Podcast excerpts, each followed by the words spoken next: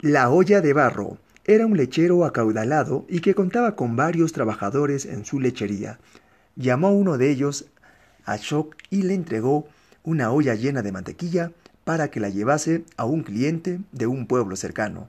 A cambio, le prometió algunas rupias extras. Ashok, muy contento, colocó la olla sobre su cabeza y se puso en marcha. En tanto se decía para sí, voy a ganar dos rupias, qué bien, con ellas compraré gallinas. Estas pronto se multiplicarán y llegaré a tener nada menos que diez mil. Luego las venderé y compraré cabras. Se reproducirán, venderé parte de ellas y compraré una granja. Como ganaré mucho dinero, también compraré telas y me haré comerciante. Será estupendo. Me casaré, tendré una casa soberbia y naturalmente dispondré de excelente cocinero para que me prepare los platos más deliciosos. Y si un día no me hace bien la comida, le daré una bofetada.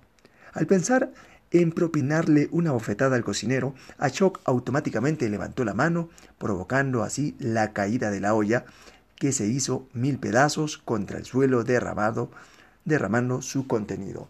Desolado, volvió al pueblo y se enfrentó al patrón, que exclamó Necio, me has hecho perder las ganancias de toda una semana.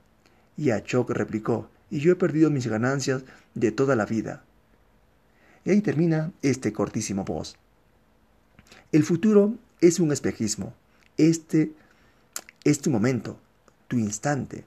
En lugar de fantasear con la mente, pon las condiciones para que la semilla pueda germinar. Y efectivamente, el futuro es un espejismo y solo tenemos este momento, este instante que es justamente lo real. A disfrutarlo cada momento. Nos vemos hasta el siguiente podcast.